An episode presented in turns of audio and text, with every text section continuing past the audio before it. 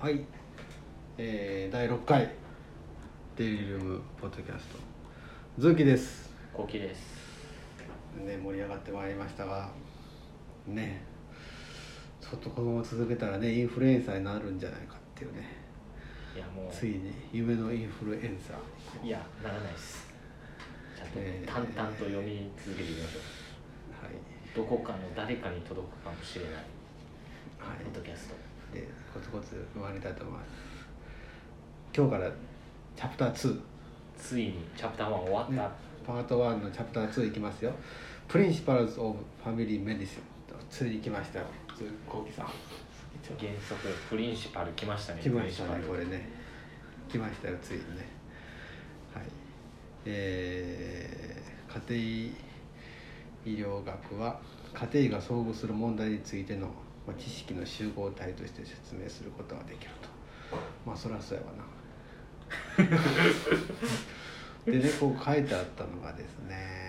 それが学問ってやつですよねこのあのその、まあ、家庭医療学はこう含有する知識って事実上の知識だけじゃなくて、まあ、技術とか技能とか態度も含むんだとまあそりゃそうよね実際を例に出されると例えば外科医も解剖学とか病理とかそういう特別な知識だけじゃなくてまあ外科的な疾患があった時にどう診断して治療するかっていうそういうところでこう識別されるんだということで、まあ、その裏にはですねやっぱりその外科医のその人の考え方とか価値観とか態度が、まあ、影響しているんだということでこのマクイーンのところチャプター2ではですね家庭医療学を説明するためにはまず私たちの家庭医の行動を支配する原則の解説から始めるのが最善であると。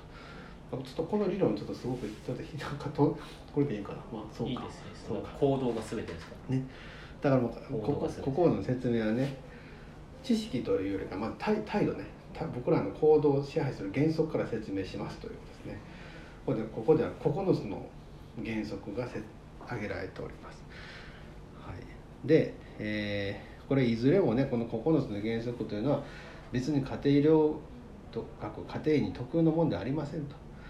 でまたその全ての家庭が全部の原則を体現しているわけではないんですけどもこれら9つをこうね読んでみると合わせてみると相対的に見ると他の診療科とは明らかに異なっている独特の世界観を持っているんじゃないかと。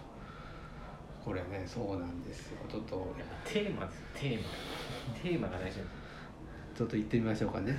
で9つ目の一つ。はい。家庭医っていうのは、えー特定の病気とかじゃなくて特定の技術とかじゃなくて人にコミットしていると。これまた出てきました。あなたあなたの。そうパーソナルの専門。医メディスンパーソナルメディスあなたの専門。医これ一つ目。ねあなたの専門。医これあの二つの意味であるということなんですけどもう一つとしてはまあどういうことかというと家庭医っていうのはまあ性別年齢を問わずあるいはどんな健康問題にも対応していると。これが一つですね。その人にコミットしているって意味ですね、はい、だから家庭医がこうすいませんけどちょっと私専門外なんでそれ見れませんということはできないと。できないです。もう明確に書いてます。できない専門外なんでなんてことを言ったら家庭じゃないっていう。言ったらダメですあの専攻医の皆さん言わないでくださいね。でもあれなんですよ。別に専門的な治療のために別に紹介するのはいいんですよ専門家に。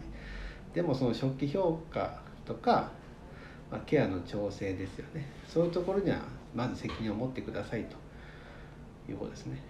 でもう一つがですね人にコミットするっていうもう一つの意味がそのコミットメントには定義されたエンドポイントがないと。病気が治ったからといって治療が終了したからといってあるいは治らなく 治らなかったからといってあるいは治らなかったからといってそのコミットメントが終了するわけではないと。かっこいいですね。私の外来はこれで卒業ですとか言っちゃダメなんです。そうそう。おしまいですとか、それねよくあるんですよ。別に批判するわけじゃないけどね、まあ、家庭医だからこそ言えることだと他の専門家の先生はねやっぱりうん。いつかは卒業してもらわないと確かに困ると思う,、まあそれが仕事やもんね。だからそうやね。僕批判が間違えてるね。そこは分業しないとね。そう。そうそうだからまあそういうふうにもし例えばね末期がんとかで専門家の先生に私の外来卒業せって言われても患者さんをがっかりさせたらダメなんですね。そうね。僕らがちゃんと最後まで言います。のでがっかりさせたらダメということです。はいそれが一つ目で二つ目が、えーえー繰り返して出てきますね。家庭医というのは病気のコンテクスト。文脈を理解しようとすると。はい。えー1958年にこのアメリカの哲学者ウィリアム・ジェームズという人がその著者の中で書いていると。物事を正しく理解するためにはその環境の外と中の両方を見てその変化の全部を知る必要があるとまあ分かったようで分からないような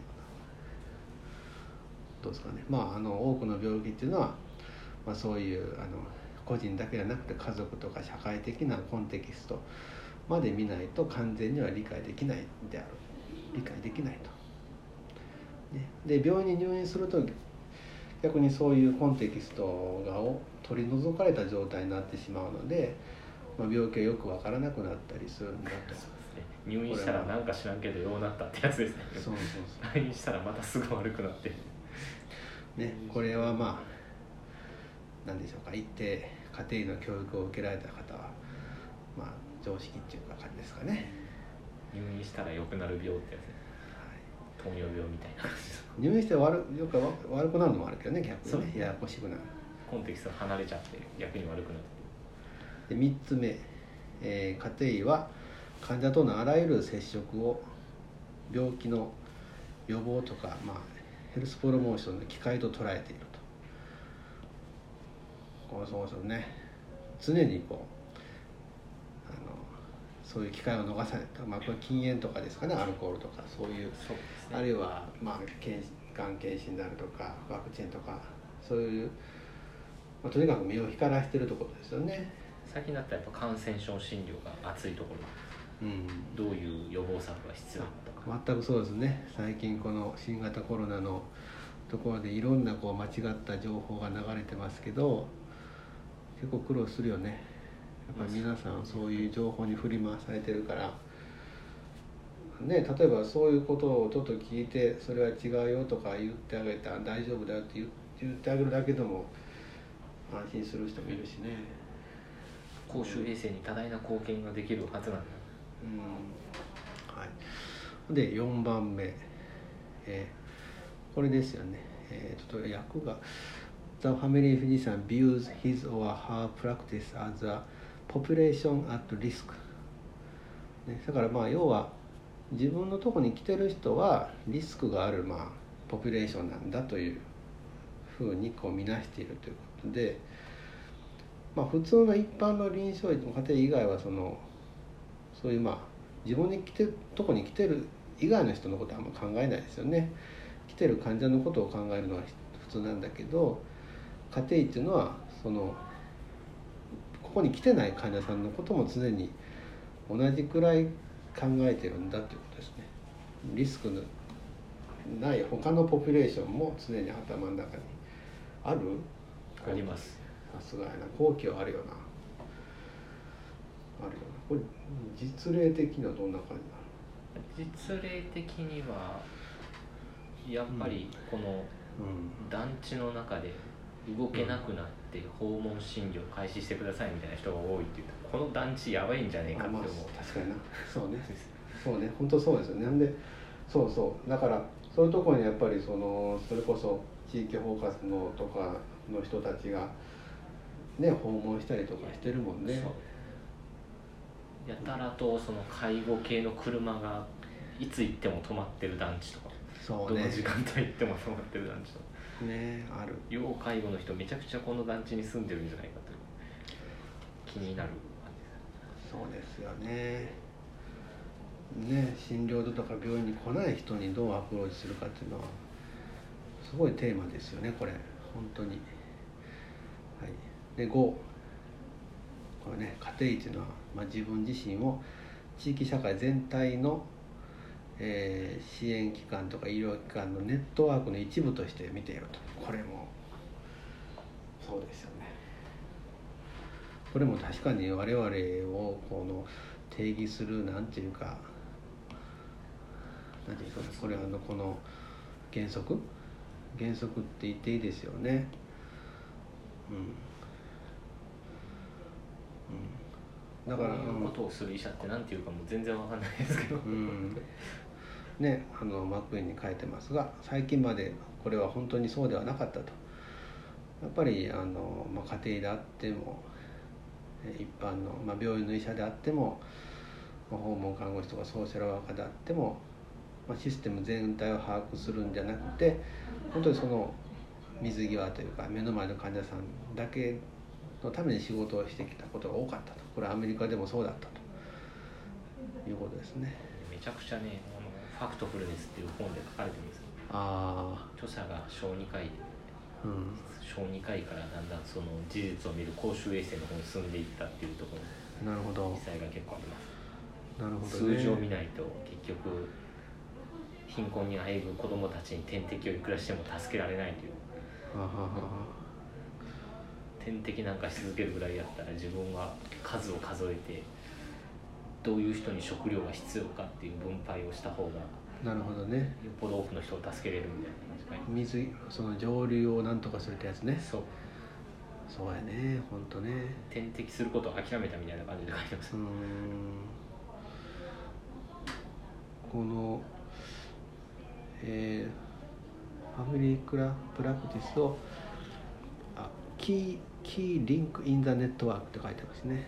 ネットワークのこの重要なリンクとしてその家庭医療が機能するようにこの、まあ、地域医療を再編成するんだと。いうことが書いてますよね。家庭医は地域のってこう key link にならないといけないと。システムのね。ネットワークのね、はい、で6番がこれね理想的には家庭医というのはあの患者と同じ場所に住んだ方がいいという話ですね。ただまあここにも書いてますけどやっぱり最近年では地方を除けばなかなかこれは一般的ではなくて家庭であっても通勤する医者まあ僕もそうなんですけどね。がやっぱり多いと。でこれ一つ例を挙げられてるのがえー、っとですね。ナイアガラの滝のラブラブカナルディザスターとラブカナルっていうその名前のその運河があったんですよね。でそこはえー、これいつぐらいの話？です1900年前半の話なんですけどもともと有毒な廃棄物の処理のためにですね地元の工場とかに使われててでその運河が、えー、20世紀前半にも覆われて埋め立てられてどっかで聞いたような話だなこの。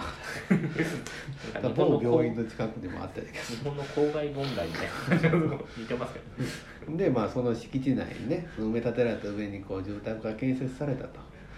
でこれがまあ1960年代になってそのその住宅のね地下室とか庭にねすごいこうなんかこう汚染された泥とかこう出てきてで木とかも全部枯れていってねで悪臭を放つガス。最悪です ガスが出てきてでそれと同時にこうそこに住んでる人がどうも病気になるようになってほんで地元のジャーナリストがこのブラウンさんですかね1979年のね、ところで調査したんで健康調査をしてでこのどうも汚染に気づいたということです。でここねずっと医者がいたんですよ。ほらそれ言いますわね。医者がいたのにこの何十年間ね明らかにこのせいやのに誰も気づかなかったという。データ取らなかったデータだからやっぱりその家庭医が本当に十分なこの能力を発揮するためにはですねやっぱり同じとこに住んだ方がいいんじゃないかって話。これね。どう思うよいやでもちゃんとデータを取ってこういう新たななんか変な症状を訴える人が多いと思った時にちゃんとこの住所とかたどってできるかどうかっていう問題だと思うん。そうね。別に住んでなくても。そうなんかこの地域明らかに他の地域と違う患者さんが多いみたいなことに気づき始めて、うん、でそこからなんか原因を探るためにどこに原因があるんだろうとひたすら考え続けるみたいなでもなんかフェイスブックの友達とか見ててもなんかこう田舎のでこうなんていうかな地元の人たちとこうプライベートも一体化してこうやってるような家庭ってなんか羨ましいけどね。いやでもやっぱ危険ですよ。そう。それは。僕はやっぱ複数の医者でで複数の拠点を持つべきだと思う。じゃないと差が分かんないじゃないですか。ああそうこの診療所ってやっぱ他のとこと行った時になんか違うぞみたいになった時からこういろんな気づきが。まあでも新しい考え方かもねこのマクイーンの教科書ではそんなこと載ってないもんな。そ そこその場に不別って書いてあるそうですね。いやでもこれ逆に違うところに住んでた方が気づくんじゃないかと思う。ああなんかこの地域異様に変な症状の人が多いってまあ、ただ単にこうあんまり優秀じゃない人ばっかりいたとか。まあいいその地域を気にしない人が多かったよね。うん。はい、で7番目。これね家庭はその在宅で患者を見るってことですね。こういうのはやっぱりあのいわゆる家庭以外ではなかなかないことであって。でねえーとこの生まれたり死んだりとか重たい病気に耐えたりでまた回復したりと、まあ、人生の大きな出来事の多くは実は家庭で起こっていたんだと従来ね。従来。でそこの場所に一緒に立ち会うということで家庭っていうのはその患者とその家族についてもう多くの知識を得ることができたと。でその過程を知ることでそこその過程で起きる病気の背景とかエコロジーというのを暗黙のうちに理解することができたんだと。これはなるほどなって感じですよね。そうですよね。これエコロジーっていうのはもともとそのなんかねあの語源的にはギリシャ語のオイコスっていうのがねエコロジーの一部オイコスっていうのがこうホームって意味らしいんですね。だからそのこの家庭の研究オイコスロゴス家庭の研究っていうのがもともとそういう意味らしいですねエコロジーってね。ただまあもともとそういうことであったのがこう、まあ、近代的な病院がこう発展してきてね、まあ、病気に耐えたりとかいうのは全部病院でするようになっちゃったんですね。なのでそういうまあ重要な経験が家庭から取り除かれることになったと。でまあその点ではまあでもね病気がよく治ったりとか効率がいいっていうことはあったんですけどその代償として、まあ、家庭でのそういう、まあ、実践的な実際的な経験を奪うことになってしまったということですね、はい、ただまあ現代の病院の役割っていうのはねあの第何回かでも言いましたけど、まあ、再定義されていて、まあ、在宅医療も最近復活してきているのでね。またまあねえっ、と家庭医はこのナチュラルエコロジストであるべきだと書いてますね。だから、まあ、自然生態学者ちょっと怪しい怪しい響きを家族を研究するじゃないけど家族の自然家みたいうんな家族の家族の生態をこう研究する人人じゃないないといけない。ね。これこれどうですかねこうさんね。そうね家族そうね家族のそういうそのいろんな場面に立ち会うっていうのは確かに大事なまよくわかるよね家族のことがね。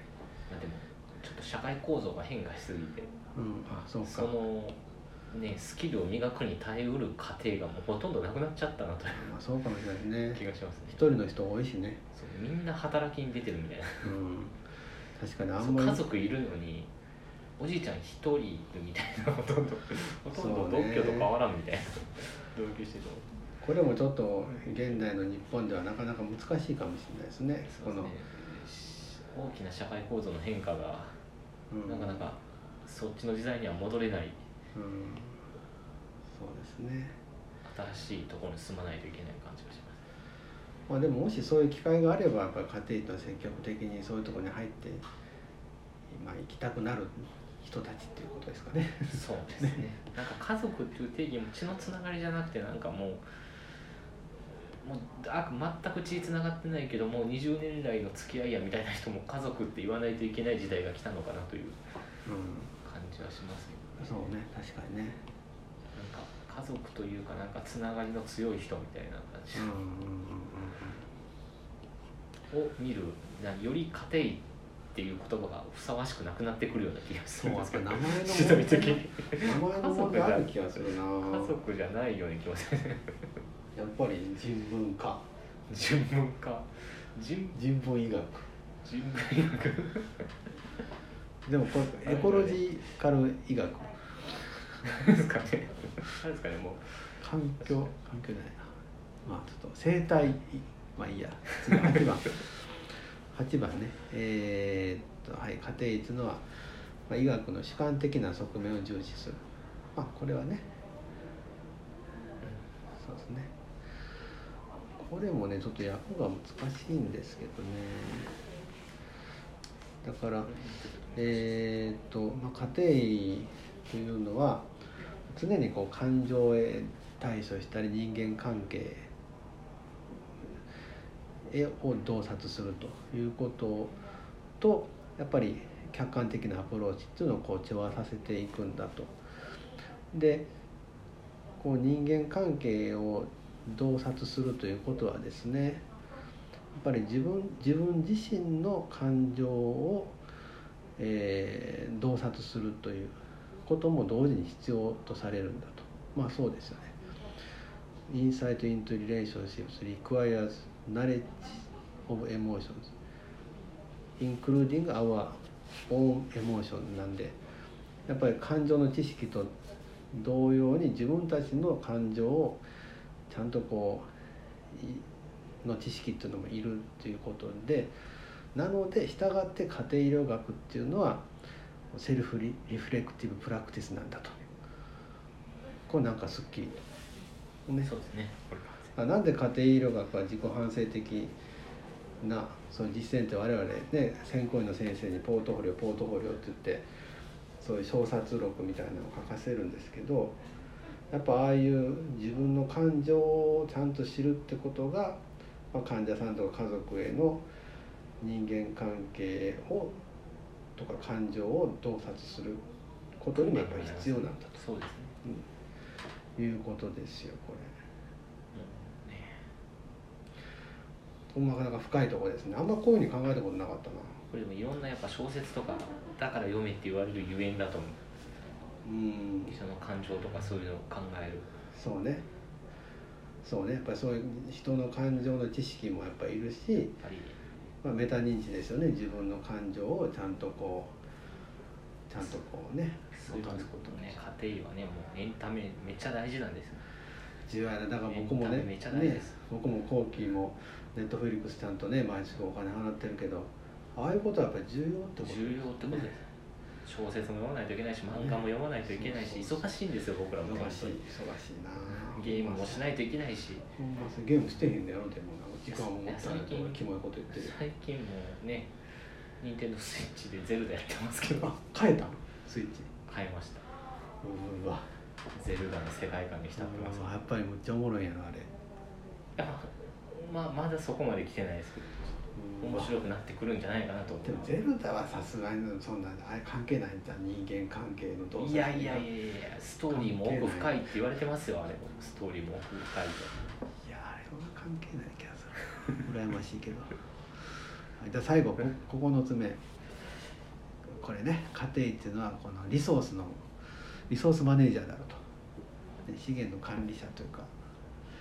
ねえー、ジェネラリストであって、まあ、初心医である家庭っていうのはやっぱりこの地域の資源を管理する責任があるということですね。